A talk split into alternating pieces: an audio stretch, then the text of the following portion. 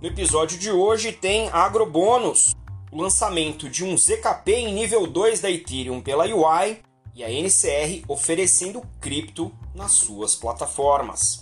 Eu sou Maurício Magaldi e esse é o Block Drops, o primeiro podcast em português sobre blockchain para negócios.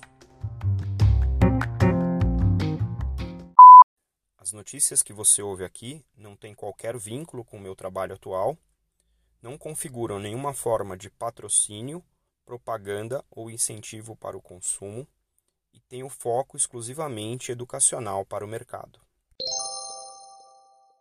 No primeiro drop de hoje, a gente tem aqui uma combinação de tokenização na agroindústria com um programa de fidelidade com cashback. Achei bem interessante. O Agrobônus, que é o nome do projeto, funciona como um cashback quando as empresas parceiras negociam entre si e também podem comprar dos, de outros usuários dentro da própria plataforma do Agrobônus. Essa plataforma chama Agrovantagens, que já é uma plataforma aí de fidelidade para o agronegócio.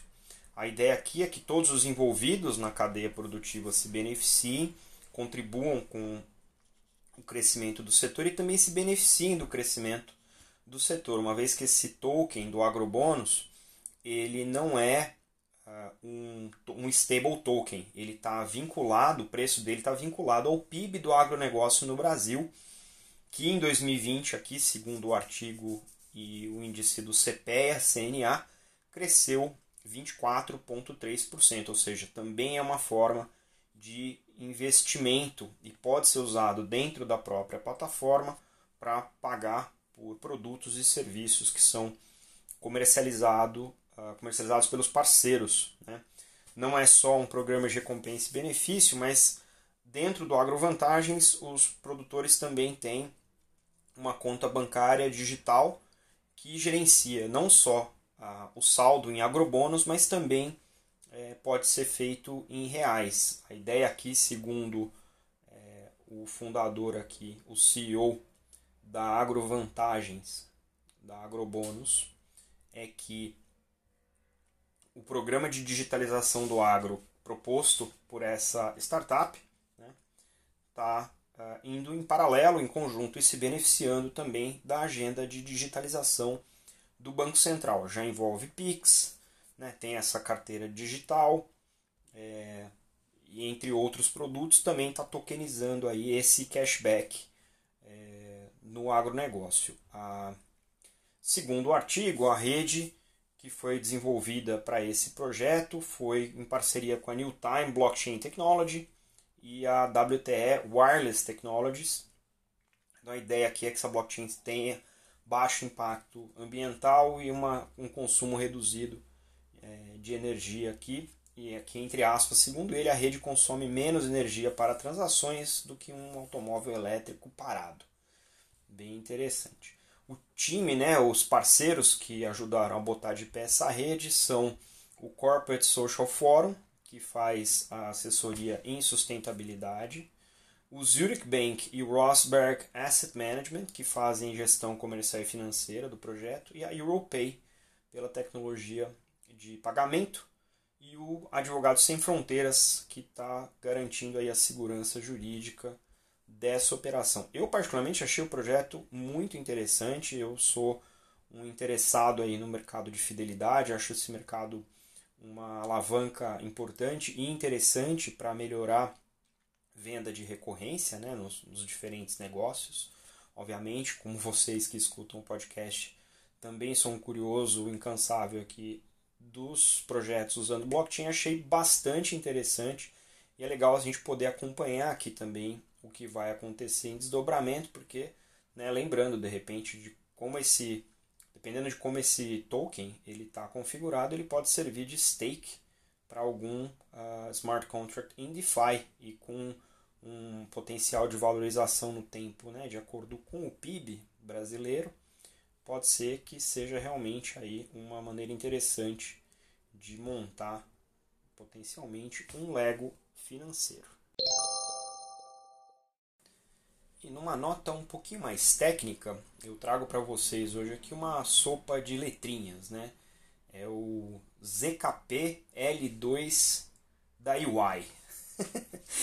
esse, esse, essa sopa de letrinhas aqui, ela significa o seguinte: a UI, que é uma das grandes consultorias do mundo e que a gente já trouxe aqui algumas vezes notícias e pessoas da UI para falar conosco aqui no podcast, lançou ou anunciou essa semana que vai abrir como código aberto né, é, para o mercado o protótipo do Nightfall 3. Nightfall 3 é um protocolo voltado para aumentar a escalabilidade do Ethereum na camada 2, que eu já explico o que, que é, de modo que a comunidade possa contribuir com requisitos e códigos para ampliar o uso dessa uh, camada, utilizando aí o ZKP, que é o Zero Knowledge Proof, que é uma maneira de você utilizar né, os dados da, que estão na blockchain são, sem necessariamente ver as informações que estão na blockchain. Então você consegue operacionalizar o sigilo né, de uma blockchain de maneira é, melhor. Segundo o artigo né, e, o, e, o, release, o press release da UI, a ideia de utilizar é, um layer 2, uma camada 2 no Ethereum, é para você conseguir empacotar o máximo possível de transações numa camada 2, para que quando você levar essas transações para a camada 1, você faça isso de uma só vez e pague aí uma porcentagem, é, uma fração menor do gás, que é a tarifa para usar a rede Layer 1, né, a mainnet do Ethereum. Então a ideia de usar essas camadas secundárias é justamente para aumentar a capacidade transacional e reduzir também os custos individuais de cada uma dessas transações. A ideia aqui desse Nightfall 3 é que ele usa o rollup otimista, que significa que o sistema assume que a transação é válida, a não ser que algum processo, algum smart contract prove o contrário. Isso elimina a necessidade de ter todos os participantes daquela rede verificando todas as transações, aumentando assim a escalabilidade né, da solução. E é um tipo de solução técnica, tecnológica, que está atraindo bastante investidores é, na antecipação até da versão 2.0 do Ethereum, que vai levar mais um tempo aí para ficar pronto. Então a ideia de usar protocolos assim é realmente aproveitar a infraestrutura que está colocada do Ethereum atual e ganhar um pouco mais de escala nessas camadas né, tipo 2, nível 2, e também ter é, melhor custeio das transações para você poder concentrar isso e fazer o registro na Layer 1, né, camada 1 mainnet do Ethereum, uma única vez. Né.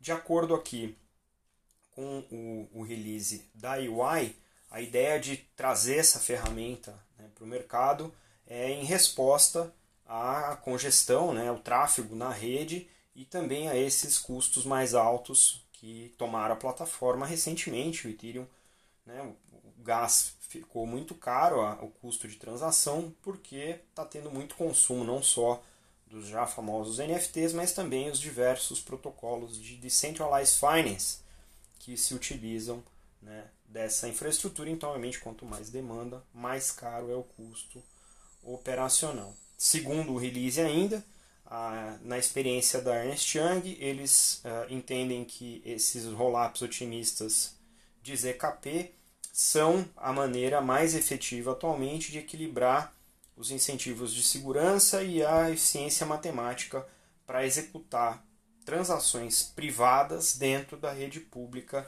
do Ethereum, que é sempre uma grande campanha aí da UI na pessoa do Paul Brody, né, que já esteve aqui com vocês, em utilizar blockchains públicas para finalidades particulares. Muito legal. Mais uma nota da editoria de serviços financeiros. A NCR, que é um dos principais fornecedores de hardware e tecnologia para caixa eletrônico, máquina de cartão, leitores, outros sensores, etc., anunciou uma parceria com a NYDIG, que é uma empresa de investimentos em cripto, cujo objetivo é permitir que 650 bancos nos Estados Unidos, que são clientes da NCR, possam oferecer compra, venda e custódia de Bitcoin e outros criptoativos para os seus clientes. Nesse acordo aí, bancos, cooperativas de crédito e, outras, e outros serviços financeiros vão poder oferecer para esses clientes toda a suíte de negociação, né, compra, venda, custódia, etc., utilizando a tecnologia da NCR, não só do ponto de vista de hardware, mas também de, de software, aplicativos, né, e vão facilitar, vão fazer toda a facilitação regulatória para que os bancos possam oferecer esse tipo de serviço para os seus clientes. A ideia aqui é que, ah, do ponto de vista operacional, seja possível atingir 24 milhões de novos clientes que passariam a investir no mercado de criptoativos, criptomoedas, sem realizar operações através de terceiros ou ter que abrir outras contas em outras plataformas, lidando diretamente com o banco com as quais ela tem relacionamento. Né? A custódia dos criptoativos vai ficar com a NYDIG, que é uma especialista nisso, e vai facilitar todo o trâmite aí de uh, transação desses criptoativos, meio que fazendo a ponte entre o mercado tradicional e o mercado cripto. Obviamente, para os bancos isso parece ser uma grande sacada, porque é uma maneira também de botar o pé nesse mercado cada vez mais crescente e oferecer para os seus clientes a vantagem de poder fazer multimoeda. Isso é reação também né, de uma métrica de que os bancos estão vendo que o fluxo de saída dessas contas é para alimentar as contas nas corretoras de criptoativos tipo a Coinbase. Né? Então, se eh, eu, como depositário, estou vendo o saldo do meu cliente mudar de mão e eu fico sem esse depósito, né? porque ele está indo para uma corretora, por que não oferecer um serviço similar, já que isso, esse é um ambiente que pode ser distribuído e o banco pode participar disso, né? utilizando aí agora a infraestrutura da NCR em parceria com a NYDIG. Segundo a reportagem aqui, os dados divulgados pela NYDIG em março, eles estão com 6 bilhões de dólares em ativos sob gestão, com mais ou menos 30 mil bitcoins, que valiam aí nessa época, em março, 1 bilhão de dólares, mais ou menos. Né?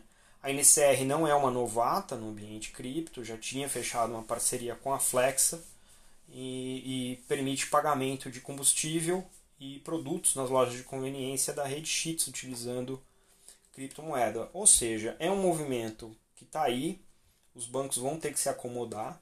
Nos Estados Unidos ainda não tem os protocolos né, padronizados, como a gente está trabalhando aqui no Brasil para desenvolver com o Open Banking, mas não é um impeditivo, porque se a NCR atende 650 bancos, significa que ela pode definir um padrão e fazer o rollout desse padrão para todos esses 650 clientes que ela já atende, que são os grandes bancos nos Estados Unidos.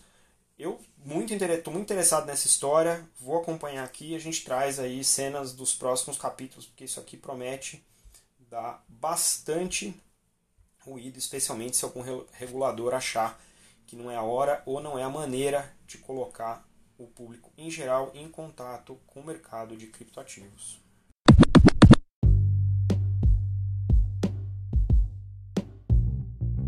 Você pode ouvir o Block Drops Podcast nas plataformas Numis, Google Podcasts, Apple Podcast, Spotify e Anchor FM. Entre em contato conosco através do e-mail blockdropspodcast.gmail.com, no Instagram Block Drops Podcast e no Twitter Block Drops Pod.